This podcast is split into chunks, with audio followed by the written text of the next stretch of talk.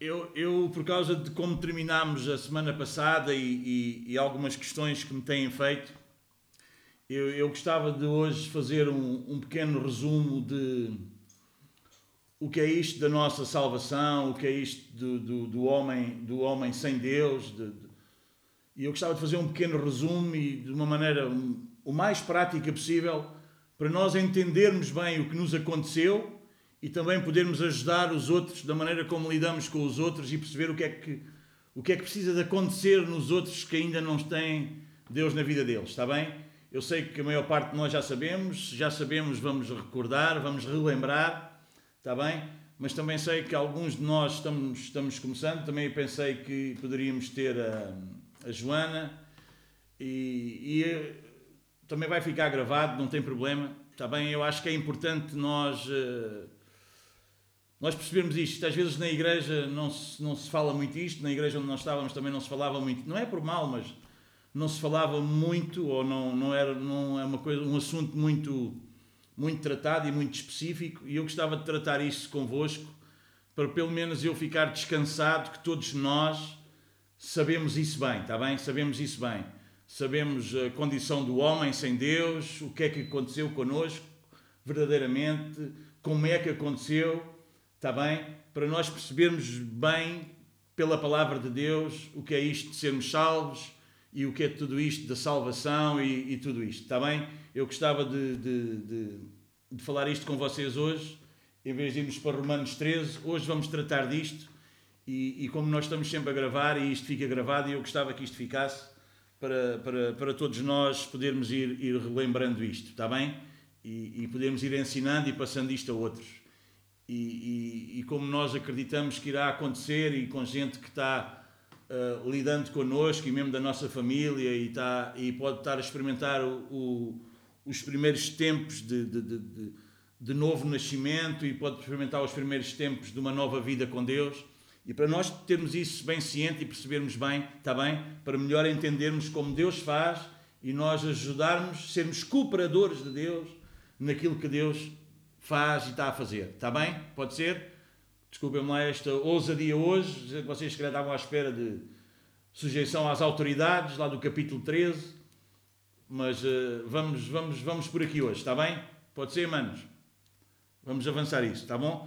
Eu gostava que a primeira coisa que nós víssemos, está lá na segunda carta a Timóteo, no capítulo 3 e, e no versículo 16,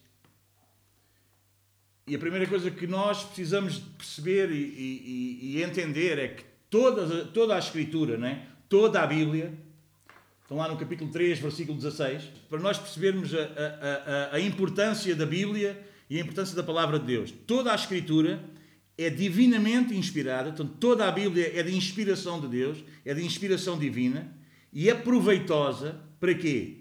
Para ensinar, para repreender, para corrigir, para instruir em justiça, para quê? Para que o homem de Deus seja, o homem ou a mulher, claro, não é? O homem de Deus seja perfeito e perfeitamente instruído em toda a boa obra.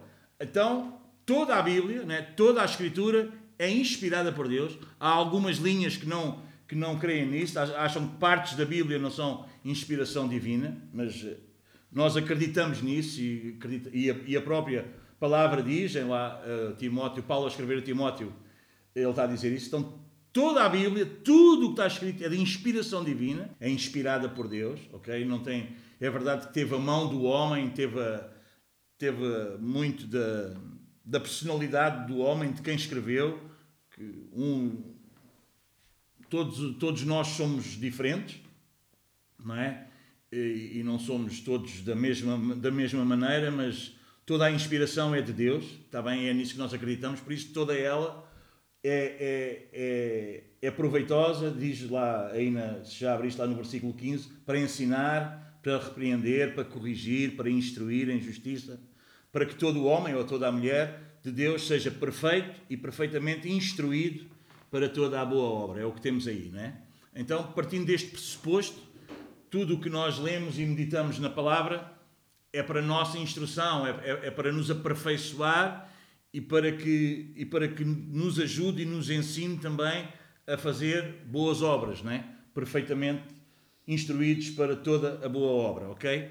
A primeira coisa que nós podíamos perceber também, e que eu gostava que, que nós sabemos, mas vamos relembrar, é que o homem com a queda, lá, lá, lá, lá no Éden, né? Adão e Eva com a queda, o homem morre espiritualmente, né? nós sabemos. E eu gostava que fôssemos ver bem o que é que isto quer dizer, porque às vezes falamos disto, ok, morreu espiritualmente, e, e às vezes vamos ficar, vamos, vamos tentar perceber o que é que isto, o que é que isto o que é que isto quer dizer? Se nós estamos mortos, e, e, com, e com Adão, não, é? não só Adão, mas depois toda a humanidade, toda a descendência de Adão uh, está morto espiritualmente. Não é?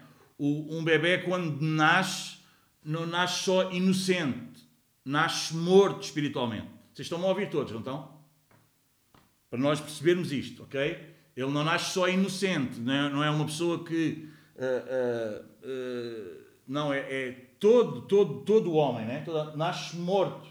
Nasce morto espiritualmente. O que é que isto quer dizer, esta morte espiritual? E é isto que era importante nós, nós, nós entendermos. Se está morto espiritual, não, é? não, está, não, não, é, não, está, não está doente, não é uma doença, vocês entendem? É morte mesmo. Imaginem que vocês têm aí um morto ao vosso lado. Vocês não se podem virar aí para o morto e dizer: Olha, agora vamos ali ao hospital, vá, levanta-te lá para irmos ali ao hospital para a gente tratar disso. Não se diz isso a um morto, ele não, ele não nos ouve, né? ele não nos ouve, ok? E precisamos entender isso. Toda a humanidade, toda a humanidade está morta espiritualmente. E ela mesma, como é fácil de entender, ela mesma não se pode o quê? Não pode ganhar vida. O ser humano, por si, por si só, não pode ganhar vida espiritual. Precisa de uma intervenção sobrenatural de Deus. Ok? Eu gostava que vocês abrissem em Efésios, no capítulo 2. O que é que diz lá? E vos vivificou, estando vós o quê? Mortos, não é? Em ofensas e pecados. Em que noutro tempo andaste segundo o curso deste mundo, o que é que um morto espiritual é e o que é que ele faz e qual é a sua condição. E vamos ver isto, que isto é importante para nós percebermos. Quem não tem Deus, quem, quem ainda não nasceu de novo, quem ainda não. Quem, quem, em quem Deus ainda não operou, ok? O novo nascimento, é esta a condição. E vamos ver qual é a condição. Isto é importante nós entendermos. Que às vezes nós achamos que se nós formos educando as pessoas, as pessoas chegam lá. E eu temo, e eu temo que às vezes vamos pensando que é isso. Mas não é isso, está bem? Vamos ver, vamos ver como é, qual é a condição de um morto talvez antes de ler, antes, antes de irmos um pouco, antes de irmos para a frente, imaginem, vocês que todos conhecem a história de Lázaro, não é? Tinha as duas irmãs que pediram a Jesus para ir lá, não é? Que ele estava doente, estava gravemente doente, e, e, e ele estava, e, e as suas irmãs pediram a Jesus para ir lá, Jesus ainda fica mais uns dias. Quando Jesus chega, já ele estava morto, já havia quatro dias que estava, que estava morto, estava sepultado, não é? E não servia de muito, isto para nós termos aqui uma, uma, uma, um exemplo, um paralelo, para percebermos isto. O que é que está morto espiritual? Imaginem o que é que servia a Maria ou a Marta chegar junto do túmulo e dizer: Lázaro, vem, ou Lázaro, sai daí para fora, ou chamar pelo irmão. Servia de alguma coisa? Não servia de nada, pois não? Era impossível, era impossível. Mas com Jesus funcionou, não funcionou? Jesus chega, Lázaro, sai. E ele saiu. Porque as palavras de Jesus não são, não são só palavras, são espírito e vida, não é? Então ele foi vivificado, ele, ele, ele, ele ressuscitou. E isso é obra simplesmente de Deus. É importante que nós tenhamos isso bem ciente. Ninguém aprende estas coisas de Deus. E vamos, e vamos ver isso hoje, que nem sequer, somos, nem sequer somos inclinados para isso a não ser que Deus faça o quê? Que Deus nos ressuscite da morte, que Deus nos vivifique. Ok? Estamos a apanhar? Quando Jesus, quando Jesus diz Lázaro sai, Lázaro levanta-se, não é? E sai, inclusive é todo ainda atado lá pelo, pelos lençóis, não é? Mas ele saiu, porque ele ganhou vida. E sem. E, e vamos, lá, vamos lá então aqui a Efésios 2. em que noutro tempo andastes que segundo o curso deste mundo. Então quem está morto espiritualmente anda como? Anda segundo o curso do mundo. A prática, a prática do pecado é um estilo de vida, como nós temos ouvido. Ninguém que está morto espiritualmente anda segundo a vontade de Deus. Aliás, mais do que não andar segundo a vontade de Deus, ser impossível ele andar segundo a vontade de Deus, ainda nos diz mais. E não sei se vocês tinham percebido eh, esta, esta gravidade. Mais do que isso. Em vocês andaram no curso deste mundo, segundo o quê? Ainda por cima, a pessoa é inclinada a quê? A andar segundo o mundo e mais, segundo quê? Segundo Satanás, segundo o príncipe das potestades do ar, do espírito que agora opera nos filhos da desobediência entre os quais todos nós também antes andávamos nos desejos da nossa carne, fazendo a vontade da carne e dos pensamentos, e éramos por natureza filhos da ira, como os outros também. O que é que isto quer dizer? Então, o homem que está morto espiritualmente, o que é que acontece? Ele anda segundo o curso do mundo, é inclinado não para aquilo que é de Deus, porque a carne, como nós vimos lá em Romanos, não, a carne não é voltada para as coisas de Deus, a e a carne aqui, entendam, é a natureza, a natureza humana. Vocês percebem? É por isso que não é com uma educação, não é com uma instrução, ok? Esta, esta coisa de nós passarmos para o reino de Deus é um milagre de Deus, é um novo nascimento. Jesus disse a um homem muito instruído, lá em João 3, 3, a Nicodemos, ele disse: Se tu não nasceres de novo, tu não podes entrar no reino. Então nós precisamos de ser vivificados, porque todo o homem estava morto espiritualmente. E morto espiritualmente é isto. Anda segundo o curso do mundo, está mais voltado para as coisas de, de, de Satanás e, e o que é que acontece? E está debaixo do quê? Da ira de Deus. Todos estão a ouvir bem, não é? Percebemos bem a condição do homem. É importante nós percebermos isto. Ele é inclinado para o mundo, ele anda segundo os seus pensamentos, o que ele acha, a sua carne, e é voltado para as coisas do diabo. E isto é assustador. Isto é assustador. Esta é a condição do homem, não é? Antes do homem se converter, antes do homem nascer de novo, cada pessoa, sem exceção, é guiada pelas inclinações da carne, isto é, os desejos perversos da sua humanidade caída, que ainda por cima, esta humanidade caída, este homem só, só homem, nós vimos lá em Romanos, no início do capítulo, o que é que é? Ele suprime a verdade. Ele não é inclinado para a verdade. Ele não é inclinado para as coisas de Deus. Antes, antes pelo contrário, ele até odeia as coisas de Deus. E esta é a condição do homem espiritualmente morto. Vocês entendem? Ele não, as coisas de Deus não lhe agradam. Ele odeia as coisas de Deus. Eu gostava que vocês fossem a Romanos, no capítulo 1, Romanos capítulo 1, versículo 30, na, na NVI, ele vem de um, de, um, de um, discurso mais atrás, tornaram-se cheios de toda a sorte de injustiça, maldade, ganância, depravação, cheios de inveja, pronto. Mas no versículo 30 diz o quê? Caluniadores e depois diz o quê? Inimigos de Deus. Então o homem sem o novo nascimento o homem natural, o homem em quem Deus ainda não operou, o homem que está morto espiritualmente, ele é o quê? Ele é inimigo de, de Deus. E vocês podem dizer, ah, Domingos, mas então, mas como é que tu estás a dizer isso? Se há pessoas, se há pessoas que uh, nunca tiveram numa igreja, não têm contato nenhum com a palavra, mas as pessoas dizem que amam a Deus, as pessoas dizem que gostam de Deus e que acreditam em Deus. Pois, mas esse Deus não é o Deus da Bíblia. Esse Deus não é o Pai de Jesus Cristo. Esse Deus é um Deus que essas pessoas criaram e imaginaram. Quando nós começamos a apresentar como é que Deus é e qual é a vontade de Deus, a pessoa que não nasceu de novo, o que é que faz? Revolta-se contra isso. Não aceita isso. Como até aconteceu connosco. Alguns de nós. Alguns de nós. Não é? Alguns de nós. Antes de nós termos nascido de novo, aquilo que era de Deus, a vontade de Deus, o Deus que queria impor a sua vontade sobre nós, isso chateava-nos a cabeça. Então, mas eu agora vou fazer isso, então, mas eu agora vou viver dessa maneira. Era o que faltava. Porquê? Porque nós estamos, o homem que não, que, em quem Deus ainda não operou, o que é que acontece? O homem acha-se, são amantes de si mesmo, diz a palavra de Deus. O homem ama-se muito a ele mesmo. E nós corremos um grande risco hoje em dia, porque há, há, há várias, há várias uh, situações por aí, e eu queria falar isto convosco, porque a psicologia meteu-se muito dentro da, da cena da igreja. E às vezes muitas mensagens que, que aparecem por aí, que nós ouvimos, e muitas igrejas estão falando mais de, de, de psicologia do que da palavra. E é um perigo.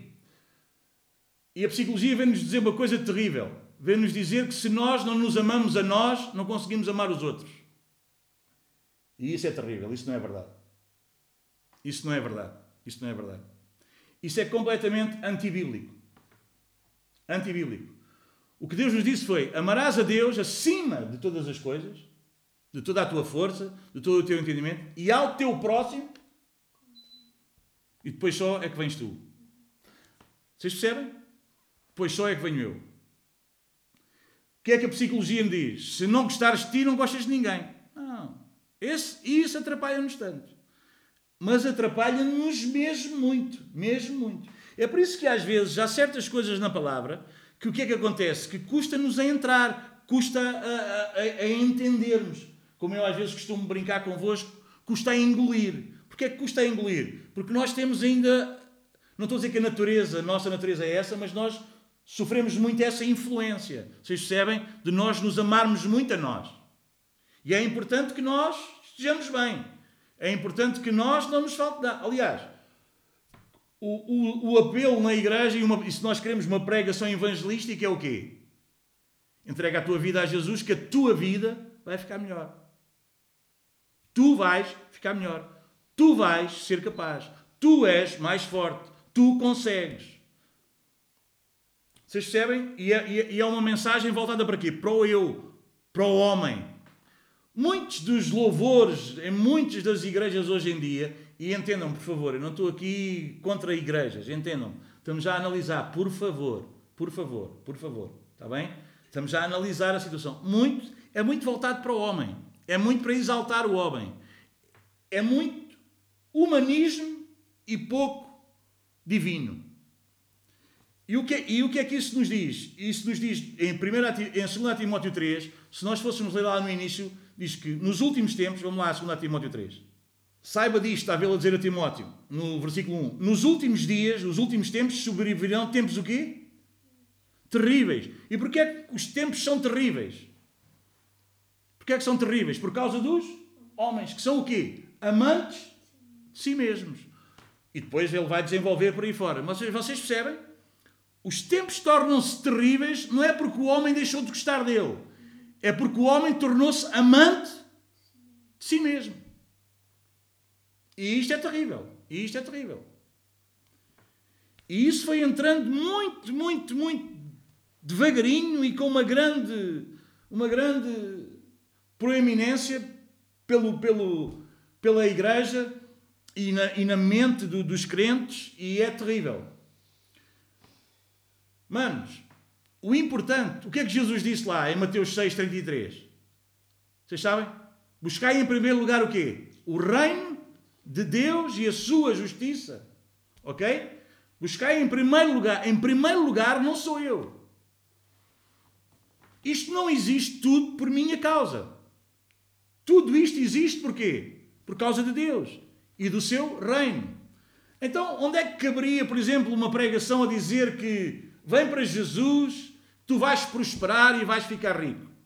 Eu sei lá se no reino de Deus, eu ficando rico, isso contribui para o bem do reino de Deus. Se calhar eu passando por, um, por uma dificuldade e por pobreza, é mais proveitoso para o reino, só Deus sabe.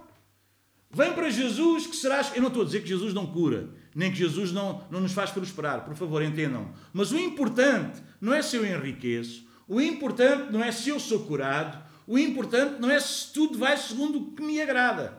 Estamos a apanhar? Estamos a entender? O importante é o reino de Deus e a sua justiça. É por isso que quando Jesus vem para pregar e vem ali diz: Arrependei-vos, porque está próximo, é chegado o reino de Deus. Arrepender-me é o quê? Arrepender-me é deixar de pensar em mim mesmo. Porque o foco não sou eu. O foco não é a minha condição. O foco é o reino de Deus. Então, uma das coisas que atrapalha estes últimos tempos é isso mesmo: é os homens serem amantes de si mesmos. E depois acharmos que Deus tem que fazer tudo para nos pôr bem. Não. Nós é que temos que fazer de tudo, mas de tudo como? De tudo quando nós nascemos de novo. Antes da conversão, nós estamos o quê? Nós estamos inclinados para os nossos desejos, para os nossos quereres.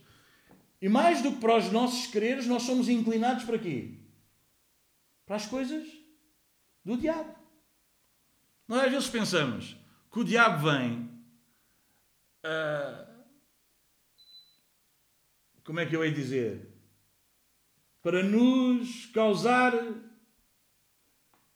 Uh, para nós andarmos tristes. Não. Muitas vezes ele vem para nos defender.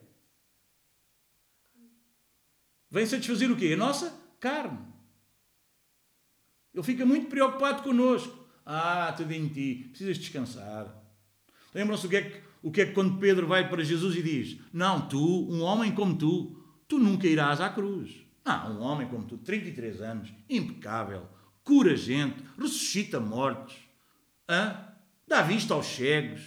Põe os surdos a ouvir. Um homem como tu alguma vez vai à cruz. Não, não. Estou aqui para defender e tu nunca irás à cruz. O que é que Jesus disse?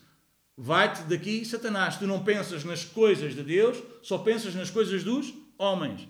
Há muita coisa hoje em dia que as pessoas pensam que isso é de Deus e não é, é do diabo. E há muita coisa que as pessoas pensam que é do diabo e não é, é de Deus. Como é que nós percebemos isso? Pela palavra. E pela palavra quando? Pela palavra quando nós nascemos de novo. Eu gostava que vocês fossem uh, uh, no versículo 3 lá de, de segunda, de, de Efésios, desculpem, no capítulo 2, no versículo 3. Diz que anteriormente todos nós vivíamos entre eles. Satisfazendo o quê? As vontades da nossa carne. Quem está a escrever, eu hoje vou, vou dar muita Bíblia, porque, e escrevam, ponham aí o versículo. Gálatas, capítulo 6. O que é que é isso da vontade da carne? Gálatas 6, versículo 7, creio eu, deixem-me ver. É isso mesmo. Não se deixem enganar. Porquê, porquê que temos este alerta? Porque às vezes podemos ser enganados.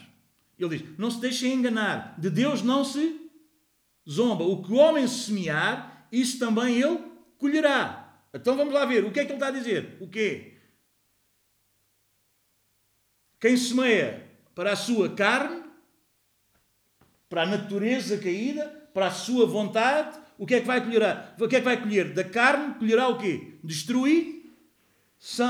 Mas para o que do espírito, mas para o, quem semeia para o espírito, do espírito colherá o quê? A vida eterna. Então nós precisamos ter cuidado. Onde é que nós estamos a investir? Onde é que nós estamos a semear? O que é que nós estamos a cuidar? Vocês entendem? É mais a nossa carne ou é o que é o do espírito? Agora, para nós, para nós que nascemos de novo, claro que faz todo o sentido nós semearmos no espírito. Mas para quem não nasceu de novo, para quem não nasceu de novo, não faz sentido nenhum. Não faz sentido nenhum. Não faz sentido nenhum perdermos tempo com as coisas de Deus, perdermos tempo a orar, isso é uma perda de tempo, a ler a Bíblia. Para quê? Isso não faz sentido. Vocês entendem? Quando é que isso começa a fazer sentido? Quando nós nascemos de novo, quando há um novo nascimento. Porque o homem espiritualmente morto, que está debaixo da morte espiritual, o que é que acontece? O homem não é inclinado para estas coisas. O homem é inclinado para as coisas da carne. Ora, quando em Efésios capítulo 2, lá no versículo 3, às vezes passamos por aqui a correr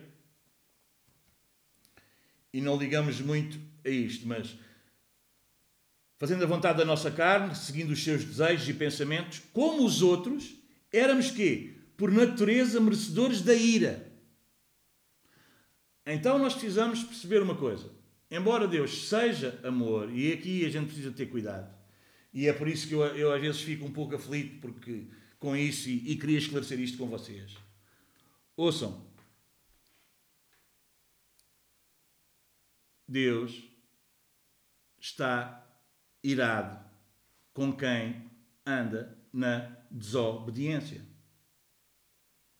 Como estava irado conosco. Vocês entendem? E às vezes com esta coisa de Deus ama e Deus ama e Deus ama e Deus ama, nós, pens nós achamos que Deus é aquele Pai Natal que pronto, o pessoal faça o que fizer, que Deus está naquela e pronto. Não, não. É verdade que estamos debaixo da graça. Um tempo em que Deus está suportando, está aguentando a sua ira. Vocês entendem? Para que os homens se arrependam. E estamos a viver esse tempo da graça. Deus está suportando. Mas quem não está vivendo de acordo com a vontade de Deus, está o quê? Está debaixo da ira de Deus. E eu temo que às vezes nós pensemos um pouco aqui no, no Evangelho cor-de-rosa, em que pronto, ok, tudo bem. Não, manos, não é verdade, está tudo bem. Diz que também nós éramos por natureza, por natureza porquê? Porque nós estávamos mortos espiritualmente, como todos os outros, éramos merecedores da ira de Deus. Ok? Então, vocês podem dizer assim, pronto, então, mas se o homem está morto espiritualmente, o homem, se o homem, se a sua natureza, por natureza, ele não se volta, ele, ele não pode chegar a Deus, então porque é que Deus o vai condenar? Então nós vamos a João 3,36 e vamos perceber isso. Quem crê no Filho tem o quê? Tem a vida eterna. Já quem rejeita o Filho não terá a vida, mas a ira de Deus permanece sobre. Ok? Adão, no capítulo 2 de Gênesis, versículo 17, recebeu um aviso de Deus sobre a terrível consequência da desobediência. Ok? Então, o que é que aconteceu com o homem depois do pecado? Vamos ver isto, está bem? O que é que aconteceu? O homem ficou insensível.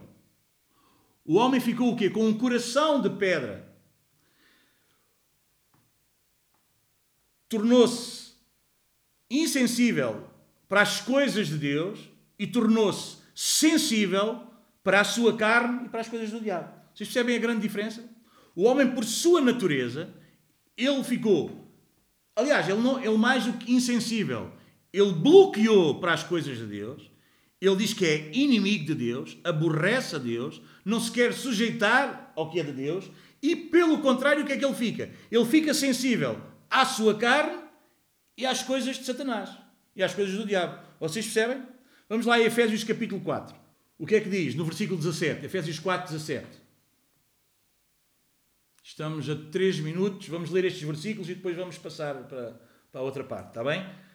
Assim eu lhes digo, e no Senhor insisto, que não vivam mais como os gentios, que vivem o quê? Na futilidade dos seus pensamentos, eles são obscurecidos no entendimento e separados da vida de Deus. Porquê? Por causa da ignorância em questão, devido a quê? devido ao endurecimento dos seus corações. Então o homem tem um coração duro, um coração de pedra.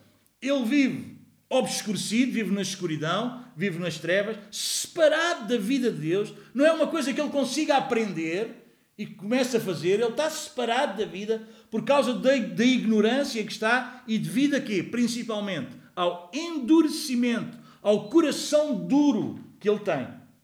Ok? Algumas traduções dizem que ele anda na vaidade dos seus pensamentos. Então nós estávamos a falar. É, é incrível, não é? Porque o homem morto espiritualmente, ele é capaz de fazer grandes feitos no mundo. Pá, ele, nós temos gente que não é nascida de novo e grandes médicos, pá. Ainda agora temos gente que está a preparar aí para nos livrar aqui da. Não é? Gente com uma cabeça, vocês entendem? É incrível isso. É pá, na arquitetura, na literatura, mas com respeito a Deus, essa pessoa é vazia da verdade. Inclusive o pessoal religioso. A religião consegue chegar a, a situações terríveis, catastróficas, não é? Porque são pessoas mortas espiritualmente, estão separados da vida de Deus mas têm uma Bíblia, mas, têm, mas acreditam, criaram um Deus à, à sua imagem, né? E fazem coisas completamente absurdas, né? Porque são alheios à vida de Deus. Estamos lá em Efésios 4, né? É importante entender e eu gostava de, que o homem não é uma vítima que está separada de Deus por causa de alguma ignorância inevitável que ele não pode evitar. A ignorância do homem é autoimposta. Ele é hostil para com Deus e não deseja conhecê-lo ou conhecer a sua vontade. O homem é ignorante quanto às coisas espirituais porque ele fecha os seus olhos e se recusa a olhar para Deus. Ele cobre os seus ouvidos e recusa-se a escutá-lo. Vamos lá a Efésios, no capítulo 4. Diz que eles tornaram-se o quê? Insensíveis. Versículo 19, 4, 19. Devido ao endurecimento dos seus corações, o que é que aconteceu com eles? Estamos lá, 4, 19. Perderam toda a sensibilidade entregaram-se à depravação, cometendo com avidez toda a espécie de impureza. Então, o homem endureceu o seu coração, torna-se insensível contra toda a, a, aquilo, que é, aquilo que é de Deus, ele não quer saber de Deus, ele não tem nenhuma virtude espiritual. Então, voluntariamente, por sua iniciativa, ele se entrega ao mal. Então, ele não é uma vítima. Ele é como, como, é, como é que podemos dizer? Ele tem. É como se ele tivesse. Ele tem uma vontade própria, ele pode escolher, vocês entendem? Mas ele nunca vai escolher Deus, é por isso que Paulo diz que não há quem busca Deus nem o sequer. Ele nunca vai escolher Deus porque ele está separado, porque está morto espiritualmente. Vocês entendem? Então não há como ele busca Deus, não há como ele, como ele procurar a Deus. Porquê? Porque ele está separado, ele está morto. Vocês percebem? Um morto não procura nada. Vocês entendem? Um morto não procura solução. Um morto não procura nada. Está morto. Vocês entendem? E, e esta, em 1 Timóteo 5,6, diz que, diz que mesmo parecendo que estão vivos, estão mortos. Está a falar de viúvas, mas agora não vamos para ter. Mas é um versículo que quem está a escrever pode escrever. 1 Timóteo 5,6. Antes de se converter, o homem é um cadáver espiritual ele está fisicamente vivo, mas está espiritualmente morto. Ele está morto para a realidade de Deus, né? para Deus e para a sua vontade. Em Apocalipse capítulo 3, versículo 1, diz-nos o quê? Tem fama, conheça as suas obras. Você tem fama de estar vivo, mas está morto. In, incrível que aqui está a falar para uma igreja. Vocês percebem? Até a religião tem fama que tem vida, mas está morto. Antes, de, antes do homem se converter, se não há um novo nascimento, se não há uma conversão, se não é vivificado por Deus, o homem religioso até mesmo pode parecer muito temente a Deus, mas todas as suas obras são o quê? São externas, são do corpo. São motivadas por quê? Por um amor próprio. Para ele ficar bem, para ele se sentir melhor. Vocês entendem? não é por causa de uma entrega a Deus. Ele não está disposto a morrer por Deus. Ele não está disposto a morrer pelo reino de Deus. Ele não está disposto a negar-se ele mesmo. Ele está muito disposto a que tudo lhe vá bem. Conhecemos gente assim ou não? Que se acha muito espiritual. Conhecemos, todos nós conhecemos gente assim. Tem fama que está vivo, mas está morto. Paulo diz que o Deus deles é o estômago, é os seus prazeres, é as suas vontades. Muita gente hoje que levanta as mãozinhas diz que anda a seguir a Deus. E não sei o que é que nós vamos passar, mas se tiverem que passar por algumas pressões algumas dificuldades, eu não sei muito bem se será assim. O facto é que essa pessoa está morta espiritualmente e precisa do quê? Precisa de que Deus traga vida. Precisa ser vivificado. E isso não é homem nenhum que faz. Só Deus faz. Em Ezequiel capítulo 11, versículo 19, Ezequiel 11, 19, o que é que diz? Darei a eles um coração não dividido e porei um novo espírito dentro deles. Retirarei deles o coração de pedra e lhes darei um coração de carne. Aqui carne precisamos perceber, porque às vezes, eh, há bocado estávamos a dizer que a carne era mau, agora um coração de carne é que é, pode trazer alguma confusão, não é? Eu, eu, eu, eu quero dar um, um, exemplo prático para todos nós, para nós percebermos isto. Mas vocês estão a ver, por exemplo, imaginem um, pronto, uma, um boneco, ou, uma, ou, ou, pronto, uma imagem, não é? uma escultura, pedra ou de madeira. Não é? A gente pode dar um pontapé, não é? A gente pode beliscar, a gente pode mandar para o chão, que aquilo está insensível. Não faz nada.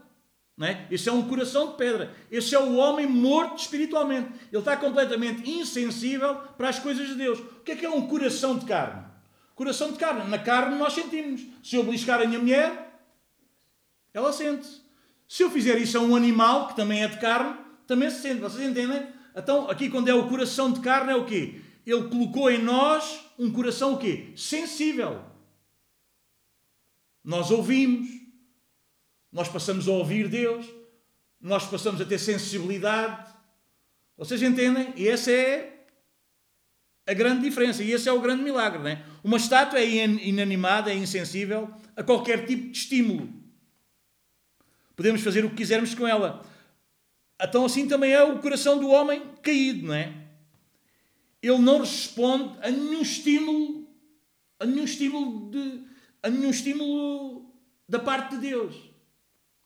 Porquê? Porque ele está morto, ele está, é um, ele tem um coração de pedra. E a pedra é mesmo pedra, pronto, acabou. É pedra, é pedra. A gente pode bater, a gente pode. Aquilo não tem reação nenhuma, não reage, não reage. E assim é o homem espiritualmente morto. Assim é o homem sem o agir de Deus nele. É por isso que eu muitas vezes vos digo que não vale a pena uma, uma pregação muito emocional, não vale a pena um grande apelo, nem vale a pena aquela coisa de tens que dar primeiro o passo, avança, que Deus vai fazer. Um morto não dá o primeiro passo. Um morto não pode dar o primeiro passo. Um morto nunca pode dar. Isso é, é balelas. Isso é balelas. Porque o morto nunca se pode. Não há ninguém morto espiritualmente, e essa é a condição natural do homem, que se dirija para Deus. Que vá ao encontro de Deus. Ah, e então aí Deus vai fazer. Não, não há como, não há como, não há como. Antes da conversão, não há vida espiritual neles. Mesmo que seja alguém religioso. É por isso que lá em Hebreus, eu gostava que vocês fossem em Hebreus, está bem? E vão escrevendo e depois vão meditar nisto que é importantíssimo isto, isto estar esclarecido de uma maneira prática para nós, está bem? Hebreus, capítulo 6, versículo 1. O que é que diz? Portanto, deixemos os ensinos elementares a respeito de Cristo e avancemos para a maturidade, sem lançar novamente o fundamento do quê? Do arrependimento de atos que conduzem à morte o que é que é estes atos que conduzem à morte? Há uma versão que diz, e deixa eu estou a ler aqui noutra versão, que é capaz que eu queria era obras mortas, não é? É isso mesmo. Na, na Almeida corrigida diz obras mortas. E agora estava aqui um bocado aflito, porque na NIV dizem atos que conduzem à morte. Mas diz o quê? Então os atos religiosos. É, vocês percebem? Não, não, não, não vale a pena nós termos atos religiosos, práticas religiosas, se nós não nascemos quê? De novo, se Deus não, não, não, não trabalhou em nós. Nós praticamos os atos religiosos, mas não vale a pena. São obras mortas. Então, e aqui o autor, eh, capítulo 9, versículo 14 de Hebreus, um bocadinho mais à frente. Quanto mais o sangue de Cristo, que pelo Espírito Eterno se ofereceu a si mesmo, imaculado a Deus, purificará as nossas né, consciências de quê? Das obras mortas, para servir ao Deus vivo. Porquê? Quais eram as obras mortas? Está aqui a falar dos judeus. Quais eram as obras mortas deles? Os sacrifícios, né? ir lá ao templo, fazer toda aquela. Vocês percebem? Então, é pelo Espírito de Deus, é sendo vivificados pelo Espírito de Cristo, que nós nos arrependemos dessas obras mortas. E essas obras mortas de nada valem. Transportando isto um pouco para nós hoje, será o quê? De que é que serve? Não é? Eu ter algumas práticas religiosas se de facto eu não nasci de novo, se isso não vem de dentro. Ok? Podemos avançar? Novamente, antes da conversão, o homem pode parecer muito religioso, mas todas as suas obras são externas e motivadas pelo amor próprio. Ele é como uma árvore morta e sem frutos. Não há fruto na vida dele que revela a natureza de Deus na vida dele. Ok? O homem tem, tem uma, uma falta de habilidade de, para com as coisas de Deus, vocês percebem? Mas voltando lá atrás, que eu depois saí um pouco do assunto. Como é que o homem é responsável diante de Deus se ele é incapaz de fazer qualquer coisa que Deus ordena? A resposta é muito importante. Se o homem não amou ou obedeceu a Deus porque lhe faltaram as faculdades mentais para fazer tal coisa, ou foi de alguma forma ou de alguma maneira fisicamente restringido, então seria injusto para Deus responsabilizá-lo. Ele seria uma vítima. No entanto, este não é o caso do homem. A sua inabilidade é moral e deriva da sua hostilidade para com Deus. O homem é incapaz de amar a Deus porque ele odeia a Deus. Ele é incapaz de obedecer a Deus porque ele desdenha dos seus mandamentos. Ele é incapaz de agradar a Deus porque ele não considera que a glória e o beneplácito ou, ou, ou sujeitar-se à sua vontade seja um objetivo digno. O homem não é uma vítima, mas é um réu culpado.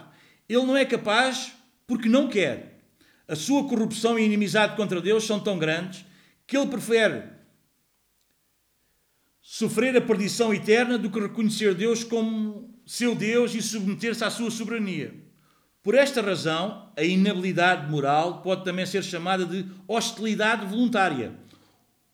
Um maravilhoso exemplo é, está lá em, em Gênesis 37, versículo 4, que passa-se com os irmãos de José. O que é que aconteceu com os irmãos de José? Eu vou ler para não perdermos muito tempo. Vendo, pois, seus irmãos, os irmãos de José, que o pai amava mais que todos os outros filhos, odiaram-no e já não podiam falar pacificamente com ele. Qual é o exemplo que nós temos aqui? Eles não, eles não conseguiam já falar com o pai pacificamente, não era porque eles ficaram mudos. Vocês percebem? É porquê? É por causa da inveja do irmão. Porque o irmão praticava o bem e eles, como nós temos falado muitas vezes, as pessoas não, não escolhem Deus não é porque Deus é mau. As pessoas mataram Jesus não é porque Jesus era mau. As pessoas mataram Jesus porque ele era bom. Há pessoas que não gostam de nós, não, não é porque nós somos maus, é porque nós somos bons. Não é porque nós somos os hipócritas, é porque nós praticamos boas obras. E as nossas boas obras são um confrontamento para a sua vida que eles não querem mudar. Estamos mais ou menos a apanhar? Eles estão sujeitos à escravidão da vontade. A vontade do homem é uma expressão da sua natureza. Se o homem possuísse uma natureza moralmente pura, então a sua vontade seria inclinada a executar atos que fossem moralmente puros. Se o homem fosse santo e justo, ele amaria um Deus santo e justo e amaria obedecer seu, à, à, à sua vontade, aos seus mandamentos. Todavia, o homem caído possui uma natureza moralmente corrupta. Portanto, a sua vontade é inclinada a executar o que é o que é profano, o que é injusto. Consequentemente, ele odeia um Deus santo e justo, luta contra a sua verdade e se recusa a submeter-se aos seus mandamentos. Então o homem possui o quê? O homem possui um livre arbítrio, mas é conforme a sua natureza caída. Vocês entendem? Ele, o livre-arbítrio do homem nunca o leva a escolher Deus. Porquê é que nunca o leva a escolher Deus? E aqui a questão do livre-arbítrio e de alguma coisa que o pessoal às vezes faz aqui alguma confusão. Ah, então, mas o homem tem um livre-arbítrio, como é que é? O homem tem um livre-arbítrio segundo a sua vontade. Mas como a sua vontade é uma vontade de um homem caído, moralmente caído, espiritualmente morto, ele nunca vai escolher a Deus, percebem? Então, nesta questão para com Deus, nós nunca podemos colocar o livre-arbítrio. É verdade que o homem pode escolher o que ele quiser, mas nunca será escolher a Deus tudo o que o homem poderá escolher será sempre contra Deus, porque o homem está sempre focado nele mesmo. Estamos a apanhar? Ajuda aqui um pouco a questão do livre-arbítrio. Ah, também nós temos livre-arbítrio. Nós podemos escolher ou não escolher, e é connosco. Não, somos os... não, o homem tem um livre-arbítrio debaixo da, da sua condição caída. E se há uma coisa que ele nunca vai escolher aqui, é Deus, porque ele está separado de Deus, ele está separado da vida de Deus. Até ele nunca vai conseguir escolher a Deus. Ok? Ele pode ter um livre arbítrio, mas ele não tem um bom arbítrio. Essa é boa, essa dá para escrever. A Sara está a pedir para ter calma que ela está a escrever. É? Mas esta é boa, esta é boa, esta é boa. Ele pode ter um livre arbítrio, mas ele não tem um bom arbítrio. Porque ele nunca vai escolher a Deus. O homem nunca pode escapar do que ele é. Ele é mau por natureza e executa obras malignas, voluntariamente, livremente. Porque ele está separado da vida de Deus. Pois vocês lembram-se que há um, uns dias nós falámos né, da árvore boa, não pode a árvore boa dar frutos maus, nem a árvore má dar bons frutos. Vocês lembram-se disso, né? não vale a pena estarmos a ir aí outra vez, mas é isso. Né? Tem a ver com a sua natureza. Mateus 12. Olhem só o que é que Jesus diz aos religiosos. Olhem só. Ai, ai, ai. Se vocês me dizem que eu ainda sou muito bruto, ai, ai, ai. A pessoa diz, ah, Domingos não, Domingos é um bruto de tem que ter calma. Né? Olha, raça de não são vocês, manos, é os religiosos, está bem? São os religiosos, está bom? Raça de víboras. Como podeis vós dizer boas coisas sendo maus? Como é que vocês podem? Pois do que há em abundância no coração, disso fala a boca. O homem bom tira boas coisas do bom tesouro do seu coração. O homem mau, do mau tesouro, tira coisas mas Então há uma relação direta entre o quê? Entre o coração e as obras do homem. E o que o homem fala e as suas obras. Há uma relação direta. Jesus diz: o homem do seu bom tesouro, né, do seu coração, tira coisas boas. Então há uma relação direta entre o coração do homem. Ora, se nós temos um coração de pedra, nós nunca poderíamos tirar de lá coisas boas. Então o que é que nós precisamos? Precisamos que acontecesse o quê? A regeneração, que acontecesse o milagre do novo, do novo nascimento. O homem caído não pode amar a Deus. A maioria das pessoas, até mesmo os que não são religiosas, declara possuir algum grau de amor ou afeição para com Deus. Eu vou ler para não, para não me perder, está bem? E muito raramente se pode encontrar um indivíduo ousado o suficiente para confessar o seu ódio para com Deus. Claro, ninguém, raramente, quem é que nós vamos encontrar que diz que odeia a Deus? Apesar disso, as Escrituras testificam que o homem caído não pode amar a Deus. De facto, toda a raça de Adão odeia a Deus e vive em guerra contra ele. A maioria daqueles que dizem possuir um genuíno amor por Deus conhece muito pouco dos seus atributos e das suas obras, como são reveladas nas Escrituras. Portanto, o Deus que eles amam não é nada mais que uma invenção da sua imaginação. Eles criaram um Deus à sua própria imagem e eles amam aquilo que criaram, como Deus declara no Salmo 50, no Salmo 50 21. Abram aí no Salmo 50, 21. Mas ao ímpio, talvez, talvez no 16, para apanharmos o contexto. Mas ao ímpio, diz Deus, que fazes tu em recitar os meus estatutos, em tomar a minha aliança na tua boca? Visto que odeias a correção, lanças as minhas palavras para trás de ti, vocês estão a ver? Pois quando vês o ladrão, consentes com ele. E tens a tua parte com os adultos.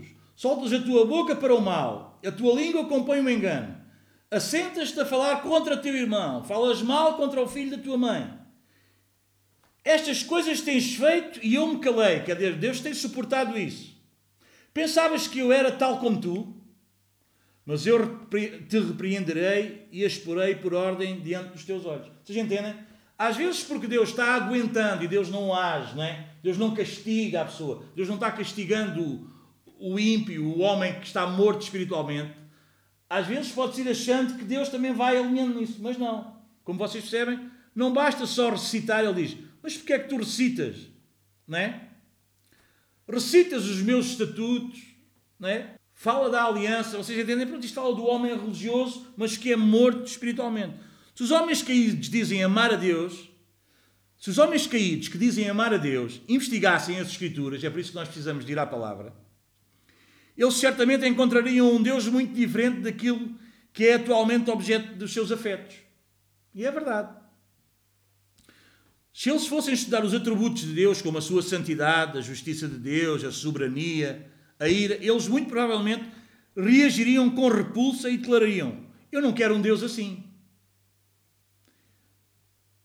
Eu nunca poderia amar um Deus assim. Nós rapidamente veríamos que quando o homem caído é confrontado com o verdadeiro Deus, das Escrituras, a sua única reação, o homem caído, o homem que não é nascido de novo, a reação para as coisas de Deus é o quê? É ódio e hostilidade. Qual é a razão para esta reação? Novamente, isso tem a ver com quem o homem é, bem dentro de si, bem no centro do seu ser. Se o homem fosse, por sua natureza, santo e justo, Então ele facilmente ia amar este Deus que é santo e justo e submeteria alegremente aos seus mandamentos. Contudo, o homem que é por natureza depravado, corrupto, ele não é capaz. Ok? Já vimos lá em Romanos, no capítulo 1, versículo 30, mas podemos ir a Romanos, capítulo 5, versículo 10. Que nós éramos o quê? Nós éramos inimigos. Paulo diz que. Porque se nós, sendo inimigos, fomos reconciliados, então o que é que nós éramos antes? O que é que o homem antes da conversão, antes de nascer de novo, o que é que o homem era? O homem era o quê? Inimigo. Então não há como. Não vale a pena ter ilusões. O homem antes da conversão, o homem era inimigo, inimigo de Deus. João 3, versículo 19, o que é que diz lá? Vamos começar no 16, que a gente gosta muito do 16 e vamos por aí fora. 3,16. Que o 16, toda a gente, uau, que maravilha. Mas vamos, vamos avançando um bocadinho mais. Porque Deus amou o mundo de tal maneira que deu o seu Filho unigênito para que todo aquele que nele crê não pereça, mas tenha a vida eterna. Porque Deus enviou o seu Filho ao mundo não para que condenasse o mundo, mas para que o mundo fosse salvo por ele. Quem crê nele não é condenado, mas quem não crê já está condenado, porquanto não crê no nome do unigênito do Filho de Deus. E a condenação é esta. Qual é a condenação? Que a luz veio ao mundo e os homens amaram mais as trevas do que a luz. Porquê? Porque as suas obras eram mas, qual é a condenação? Qual é a condenação? É Deus que está a rejeitar o homem? Ou é o homem que está a rejeitar Deus? É o homem que está a rejeitar Deus. O homem amou mais as trevas do que a luz. Porquê é que o homem amou mais as trevas do que a luz?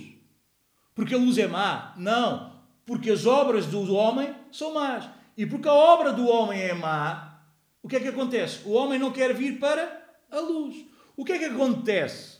Acontece na nossa vida o quê? Acontece na nossa vida que quando nós começamos a ouvir a palavra de Deus, nós começamos a ter contacto com a palavra, com, com pregações, com gente de Deus, o que é que acontece? Acontece que o Espírito de Deus vai fazer o quê connosco? Vai trazendo luz né, ao nosso entendimento e vai fazendo o quê? Vai mostrando que algumas coisas na nossa vida estão o quê? Estão erradas. Quando quando o Espírito de Deus nos vai iluminando e vai mostrando que algumas coisas na nossa vida são erradas, não são da vontade de Deus, algo acontece. Ou nós nos revoltamos contra Deus e não queremos saber e continuamos na nossa, ou o que é que acontece? Ou acontece pela obra de Deus, pela misericórdia de Deus, é por isso que lá em Efésios 4 diz: Mas Deus, que é rico em misericórdia, pelo muito amor com que nos amou, nos deu vida em Cristo. Então o que é que aconteceu connosco? Então o que é que acontece? O homem não quer vir para a luz, ou o homem não quer Deus, porquê? Porque as suas obras são más. E ele não quer deixar as suas obras, porque o homem ainda está debaixo da sua natureza pecaminosa, está inclinado para os desejos da sua carne. Então o homem não quer deixar esse prazer da sua carne, porque é isso que influencia a sua vida, e ele não vem para a luz. Quando é que o homem vem? Como é que o homem pode vir para a luz? Só se Deus o vivificar. Senão todos nós estávamos voltados para os prazeres da nossa carne. Colossenses capítulo 1, versículo 21. Nós também éramos o quê? Vós também, que noutro tempo eras estranhos e o quê? E inimigos no quê? No entendimento pelas vossas obras mas Agora, contudo, vos reconciliou. Então, nós éramos inimigos no entendimento. Porquê? Porque o nosso entendimento estava voltado para quê? Para nós, para o nosso prazer, para o que nós gostávamos, não é? É por isso que no outro dia, eh, na outra vez, estávamos a dizer: quando alguém lá dizer que ama muito a Deus, mas não odeia o pecado, isso ainda é só religião. Porque quando Deus intervém no coração da pessoa e a pessoa deixa de ter um coração de pedra e passa a ter um coração de carne, sensível às coisas de Deus, a pessoa vai odiando o pecado. Não pode ter o mesmo desejo por isso. Eu falo à vontadinha disto porque, amigos, em mim foi pau, já está. Eu drogava-me, eu injetava-me, eu fumava, eu bebia, de um momento para o outro, pau, acabou. Intervenção de Deus, milagre de Deus. Vocês entendem? Porque aquilo que eu gostava, aquilo que eu dava a vida por aquilo, foi de um momento para o outro, foi num instante. Isso acabou. Porque, porque é o quê? Porque é a intervenção de Deus. Eu era um miserável, eu era um drogado miserável, mas o Espírito de Deus entra na minha vida, entra no meu coração. Um coração que estava todo voltado para mim. E o que é que aconteceu? Pau! Já está, acabou. No outro dia, no momento a seguir, eu era uma nova pessoa. No momento a seguir, nós somos uma nova pessoa. Vocês entendem? Isso é uma operação de Deus. Nós éramos estranhos, inimigos no entendimento de quê? Pelas nossas obras mas Segundo a Timóteo 3, 4. É no contexto dos homens serem amantes de si mesmos. No versículo 4 diz, traidores, precipitados, soberbos, mais amantes dos prazeres do que amigos de Deus. Esse é o homem caído. Tem, ama mais o prazer do que a Deus. Vocês entendem? E há gente que usa a religião, usa a Bíblia para ter para o prazer. É mais amante do prazer do que de Deus. Se eu me sentir bem, eu obedeço. Se for uma coisa que me agrada, eu obedeço. Se for uma coisa que não me agrada, não obedeço. Sou mais amantes do prazer do que de Deus. Romanos 8, 7. Cá está. A mentalidade da carne é inimiga de Deus, porque não se submete à lei de Deus, nem pode fazê-lo. Porquê é que não pode fazê-lo? Porque está morto espiritualmente. A mentalidade da carne, a mentalidade do homem caído, não é? Vocês entendem? Da natureza adâmica, é inimiga de Deus. Não vale a pena. É inimiga. É inimiga. Não se submete, não se sujeita. Ah, vocês nunca ouviram o pessoal? Ah, está escrito, mas está bem, mas eu não acho que é assim. Pois então, vamos aguardar. Vamos esperar. Ah, está, está assim, mas eu cá faço como eu. Vamos, temos que aguardar. Temos que esperar. Temos que esperar que, que, que seja Deus a fazer. Não vale a pena. Porque a pessoa é inimiga de Deus. A pessoa só obedece a Deus naquilo que lhe agrada. Ainda não houve um novo nascimento.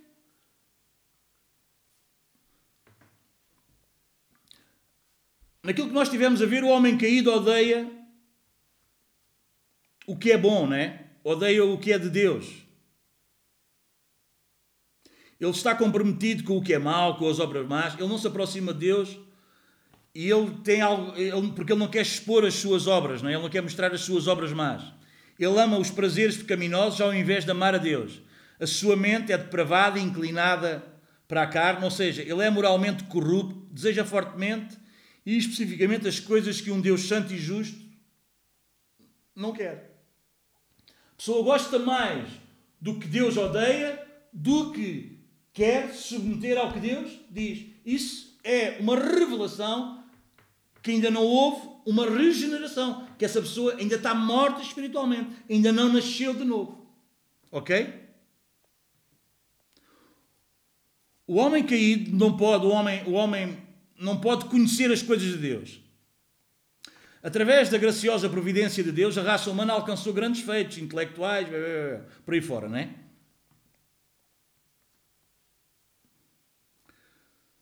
Mas quanto a Deus, é como se Deus tivesse escondido. Mas não é Deus que está escondido do homem. É o homem que, que, se escondeu de Deus.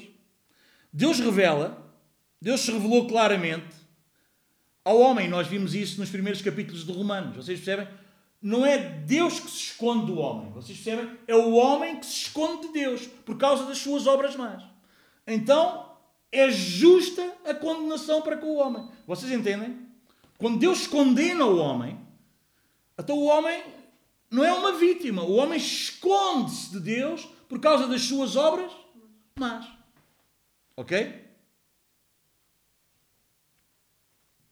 Ele não pode conhecer a verdade porquê? Porque, como nós vimos lá em Romanos, capítulo 2, quando Deus, quando Deus, estamos mesmo a terminar, mas quando Deus entrega o homem, Romanos capítulo 2, quando Deus entrega o homem a si mesmo, ele fica entregue a ele e ele, ele faz uma pressão na verdade. Ele esconde a verdade, ele resiste à verdade, ele odeia a verdade. Ok? E isto é muito bom e muito esclarecedor para nós conseguirmos entender aqui uma série de coisas e ajudarmos o pessoal que está caminhando connosco. É verdade, e como, nós, e como nós temos sido desafiados, e bem, e bem, não é? de nós vivermos em santidade, porque sem a santidade ninguém verá o Senhor. Mas não é, não é pelo facto das pessoas verem Deus na nossa vida, por vivermos uma vida santa e devemos vivê-lo, que, essas, que as pessoas se vão converter. Vocês percebem? Porque quando o homem é, está espiritualmente morto, se não for Deus a operar nele, o que é que acontece? Às vezes até a nossa santidade o perturba. Vocês entendem? Isto é perturbador para ele. Isto incomoda-o. Vocês percebem? Isto torna-se ali uma. A pessoa fica ainda pior, não é? Mas não tem problema nenhum. É por isso que o que é que nós devemos fazer? Nós devemos orar, nós devemos interceder, porque nós sabemos que por nós mesmos, por muito que nós mostremos, não é por aí que as pessoas se vão converter, mas é aí que as pessoas poderão ver e, e vendo poderão ser confrontadas. É por isso que nós somos a luz do mundo, que confronta o quê? Que vence as trevas. Às vezes nós confundimos um pouco ser luz com a conversão dos outros. Não é verdade. Nós somos luz para que as trevas se dissipem, para quê? Para que o Espírito de Deus possa operar no coração dos incrédulos. Ok? Embora o príncipe deste mundo segue o entendimento dos incrédulos, para que eles não vejam a face de Cristo. Mas o que é que Deus faz? Deus vai operar no coração dessas pessoas. E Deus operando no coração dessas pessoas acontece um milagre, como aconteceu connosco. Está claro ou não? 1 Coríntios capítulo 2, versículo 14. Porque mesmo, mesmo vendo o que é que acontece. Quem não tem o Espírito não aceita as coisas que vêm do Espírito de Deus. Pois são o quê? São loucura. E não é capaz de entendê-las porque elas são discernidas espiritualmente. Não é? Se nós formos a dizer aí ao pessoal, olha, se derem, se derem uma escapada, dá o outro lado. O pessoal goza. tu és um totó, não é? Olha, pedem para andar uma milha, tu anda duas. Vocês percebem? Perdoa. Não cabe na cabeça. Não cabe na cabeça de ninguém. Hoje, hoje, rapidamente, só para descontrair aqui um bocadinho, também faz falta, está bem? Hoje, por exemplo, tenho um, um senhor que trabalha comigo, que, que, é carpinteiro, e ele teve uma, uma, uma desavença com, com um empregado meu, que é pintor. E eles hoje andavam a trabalhar num apartamento que era impossível eles almoçarem lá. Então, o que é que, o que, é que eles estavam a fazer? O, o, os meus filhos, o André e o Luís, estavam a ir almoçar à oficina do carpinteiro. Hoje estava lá esse senhor também a trabalhar. O homem liga-me às 11h30 a dizer: Ó oh, Domingos, aquele artista não vai lá almoçar à minha oficina, que ele não mete lá os pés. é pá, eu disse: Ó oh, oh, oh, amigo, é pá, mas às vezes você quando erra não gosta que as pessoas compreendam e que o perdoem. Quando eu erro, gosto que me perdoem, agora eu não perdoo ele. Eu tentei de movê-lo ao homem fazer no mínimo ali uma boa ação. O homem não se moveu, não podemos fazer nada. Agora, o que ele pode ver é o que é que nós fazemos. O que é que eu fiz? O que eu fiz foi orar por ele, não é? Fazer, Senhor, abra o entendimento a ele, revela-te a ele, tira aquele coração de pedra e dá-lhe um coração de carne, não é? Porque nós não podemos fazer. Nós podemos mostrar o amor, nós podemos revelar amor, nós podemos. E, ele tem, e esse homem tem errado muito para comigo e ele tem sempre perdoado. Mas eu não posso fazer com que o homem mude. Ele disse: Oh, guerra, você quando erra, não gosta que a gente compreenda, não gosta que a gente perdoe. Quando eu erro, gosto. Agora eu não perdoo. Não vai terminar assim. Acredito que não foi o fim da história. Acredito que aquele homem não está à minha volta nem na minha vida por acaso. Agora não vamos. Não, podia ter. Não, mas você. Não posso fazer. Não posso fazer. Não é? Gostava muito que ele tivesse feito Coitado do homem, em vez de comer no carro, sei lá onde é que o homem comeu, tinha ido comer juntamente com os outros. Mas pronto, não podemos fazer nada quanto a isto. Mas vocês percebem? Agora, para nós, isto era impossível acontecer. Para nós era impossível, não é? É por isso que aquela coisa, cuidado com o ungido de Deus, ninguém toca no ungido de Deus. Isso é a pior parvoíce que existe. No ungido de Deus, toda a gente pode tocar ao ungido de Deus, é que toda a gente pode fazer mal. Porque o ungido de Deus nunca vai fazer, nunca se vai revoltar contra ninguém. É ou não é? Ou não é? Nós que temos a um. Ah, nós podem tratar mal, podem fazer. não tem problema, nós damos a vida por eles. Agora, quem não tem esse entendimento, nós não podemos, não podemos obrigar. Agora, quem nasceu de novo, quem tem, quem é regenerado, não faz isto para parecer bem, não faz isto para ser aplaudido, não faz isto para convencer os outros, faz isto porque é a sua nova natureza. Ok? Quem não tem o Espírito não aceita as coisas que vêm do Espírito. Pois claro. Pois claro. Não aceita. Porque lhe parecem o quê? Parecem loucura. É uma loucura. Não é capaz de entendê-las. Porquê é que não é capaz de as entender?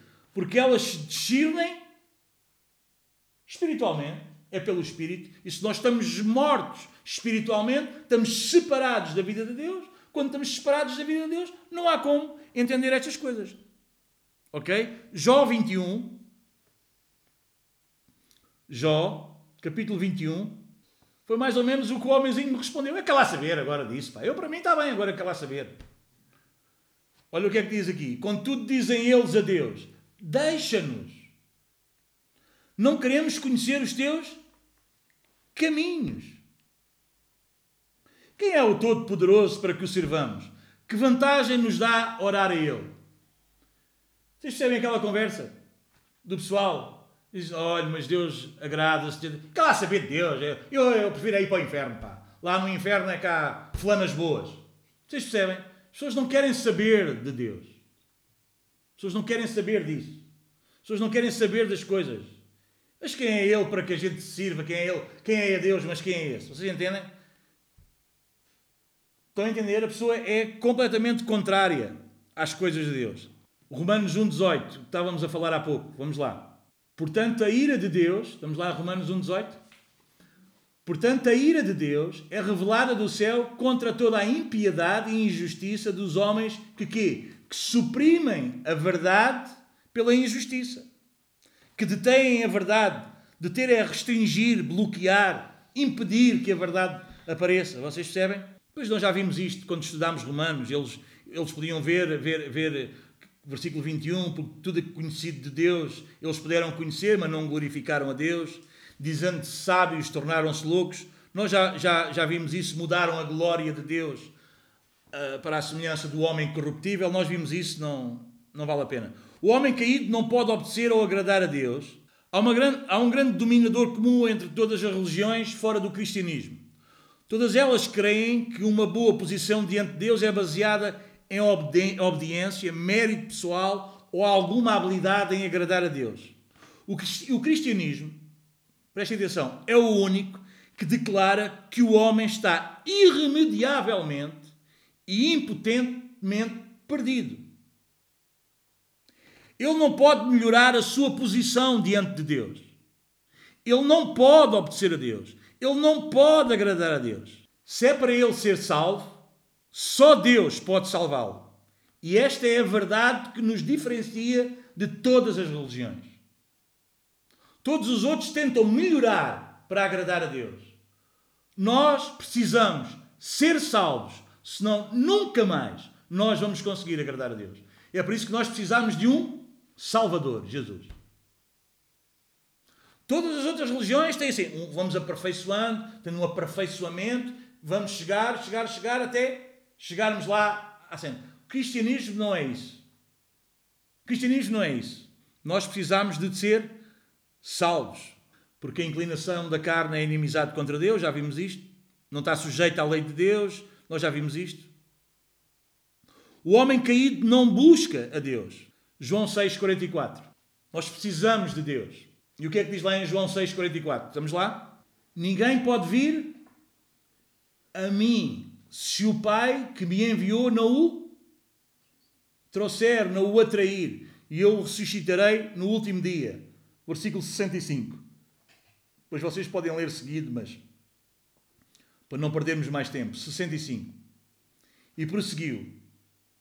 É por isso que eu lhes disse que ninguém pode vir a mim a não ser que isto lhe seja dado pelo Pai. Então não há homem nenhum que vá a Deus. É obra de Deus. É obra de Deus. Ninguém vem. Não é, não é, não é, pela, pela nossa, não é pelo nosso jeito.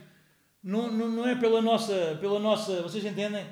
Eh, pela nossa maneira. Não é pela nossa. Vocês entendem? A única, a única cena que nós precisamos de ter é não atrapalhar. Nós somos cooperadores de Deus. Nós não atrapalhamos o que Deus está a fazer. Nós estamos com Deus envolvidos nisto. Mas não é para a nossa capacidade de manipular, de fazer uma coisa bonita, de criar um ambiente, de existir. Vocês entendem? Eu ficava mesmo aflito quando isso acontecia na igreja. Eu ficava tão aflito, vocês nem imaginam.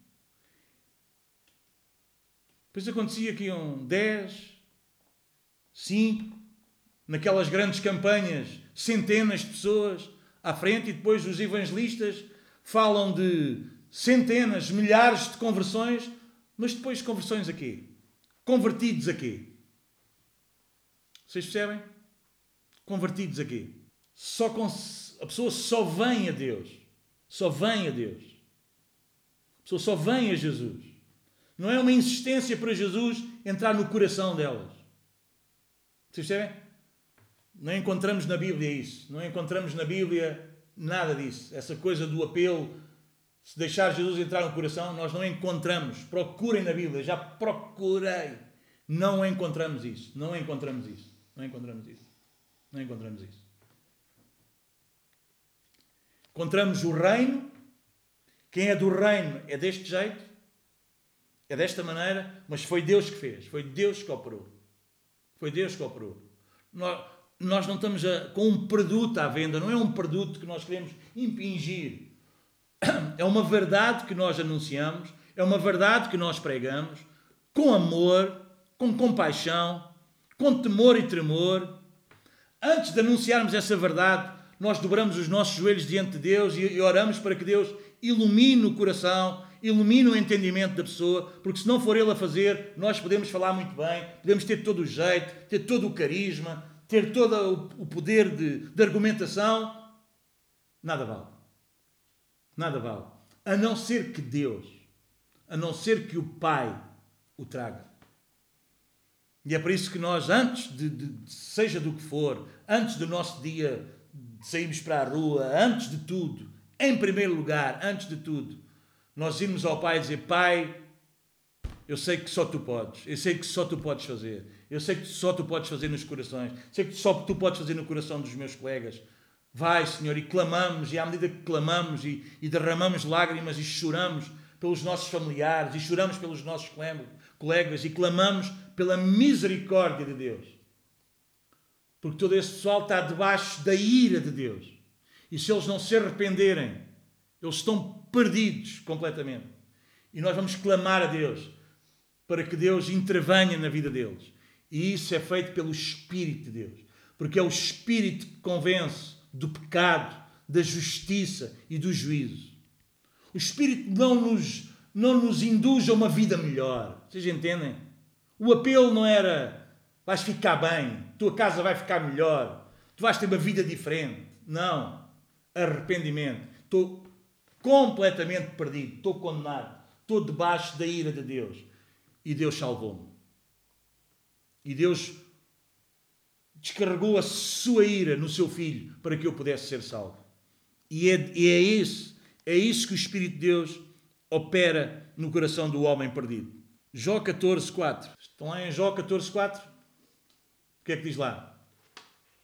Quem é que pode extrair algo puro da impureza? Ninguém. Ninguém. Não vale a pena. O homem precisa de quê? Precisa de Deus. Precisa da intervenção de Deus. Não é um melhoramento. Porque o pecado, o pecado na vida do homem, o pecado na nossa vida, não nos fazia. Nós não estávamos doentes por causa do pecado, nós estávamos mortos. Vocês percebem?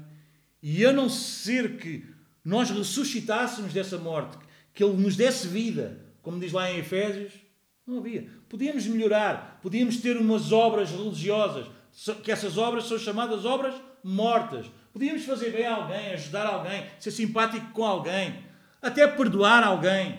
Vocês percebem? Mas isso eram obras mortas, porque não era, porque isso não glorificava a Deus. Isso exaltava-me a mim. Há gente que perdoa o outro só para ficar bem visto, só para manter a relação, só, não, só para não perder o contacto. Não perdoa o outro por causa daquilo que Deus está trabalhando no seu coração. Porque ele odeia o mal, porque ele, porque ele não quer, porque ele ama o outro. Não, ama-se é assim, não quer perder o outro, não quer perder o contacto com o outro, não quer perder a relação com o outro, não quer perder o emprego, não quer perder o direito a, a, a esta, a esta posição confortável. Então pronto, então eu perdoo e tenho direito a isto. Vocês entendem? Está pensando nele. Vocês entendem? Não está pensando de onde? Não está pensando no reino. Não é Deus, não é obra de Deus. São obras mortas. São obras mortas. Então pode, pode extrair algo puro da impureza. Alguém pode fazer isso? Ninguém. Ninguém. Ninguém. Até as nossas boas obras que nós fazíamos, até essas coisas boas que nós fazíamos, revelava mais o quê? A nossa impureza do que outra coisa. Porque nós estávamos interessados era em nós. É por isso que muitas vezes, quando o pessoal perdoa, diz: então, já, já o perdoei, porque aquele agora ainda me fala com, com aquele trombilo. Já, está, já perdoei, porque é que me vê? Achamos que temos direitos sobre o outro porque fizemos alguma coisa boa. Vocês entendem? Isso é a nossa velha natureza, isso é o Adão. Vocês nunca ouviram isso? Eu já te pedi perdão, então agora estás com essa cara ainda para quê? Não, o outro pode estar com a cara todo chateado comigo, tem todo o direito Estás, estás chateado comigo, porque eu, agora, porque eu pedi perdão, já quer, já quer mandar no outro, já quer dizer como é que é a cara do outro, como é que é a postura do outro. Vocês entendem? Porque isso ainda revela a nossa impureza. Nós fazemos porque nós estamos centrados em nós mesmos. Somos amantes de nós mesmos. Nós queremos nós ficar bem. Nós queremos nós a coisa que seja agradável a nós.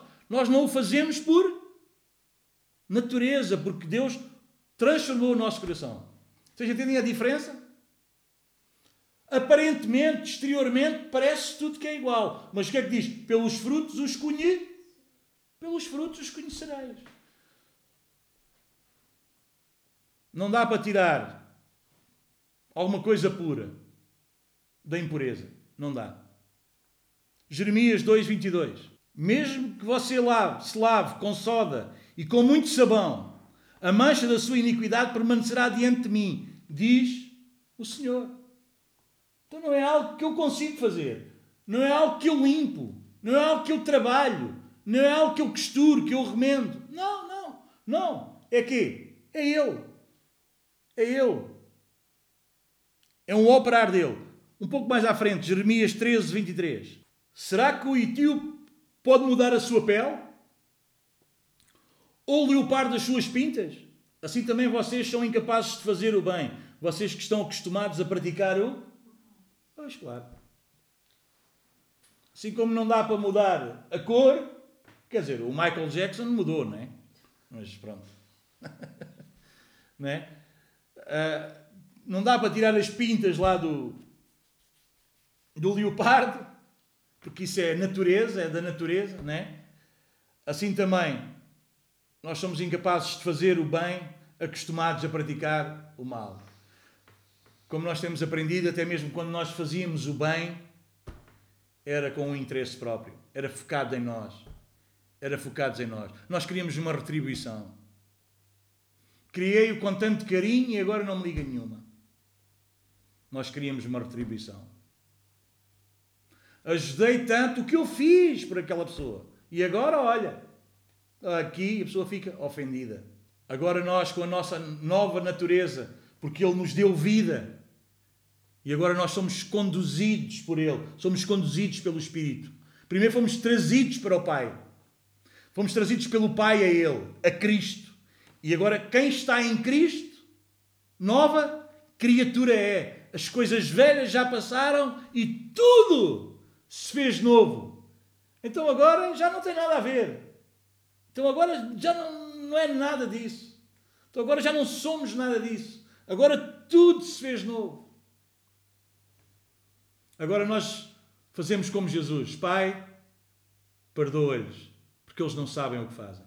Porque se eles soubessem, eles não nos tratariam assim. Se eles soubessem, eles não teriam tão duros. Se eles soubessem, eles não reagiriam desta maneira. Se eles soubessem, então é esse coração sensível, é esse coração que coloca o outro, como nós líamos em Romanos 12, acima superior, mais importante. Cuidado, manos, cuidado com essa coisa. Quem não se ama a si mesmo não pode amar o outro. Cuidado com isso. Cuidado com isso. Cuidado com isso. Cuidado com isso. Cuidado com isso.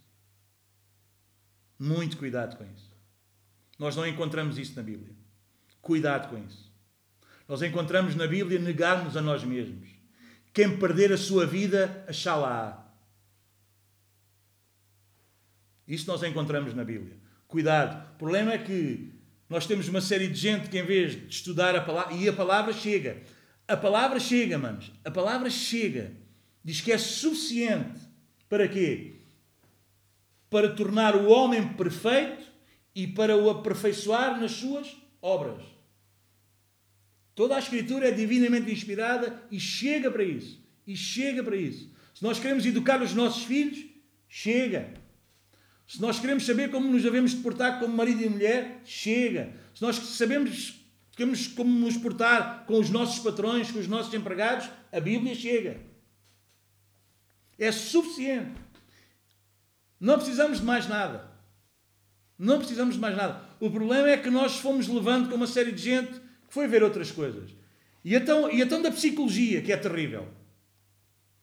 Era tudo gente que, ateus, revoltados contra Deus, revoltados contra tudo o que é de Deus. Então, esses Freud, esses, essa gente toda, é tudo contra tudo, tudo, tudo, tudo, tudo, tudo. E agora nós vemos gente dos púlpitos a citar esse pessoal e a vir com esse pessoal e a tentar adaptar a palavra a esse pessoal. Não, manos. Nós só precisamos das Escrituras. A Bíblia chega.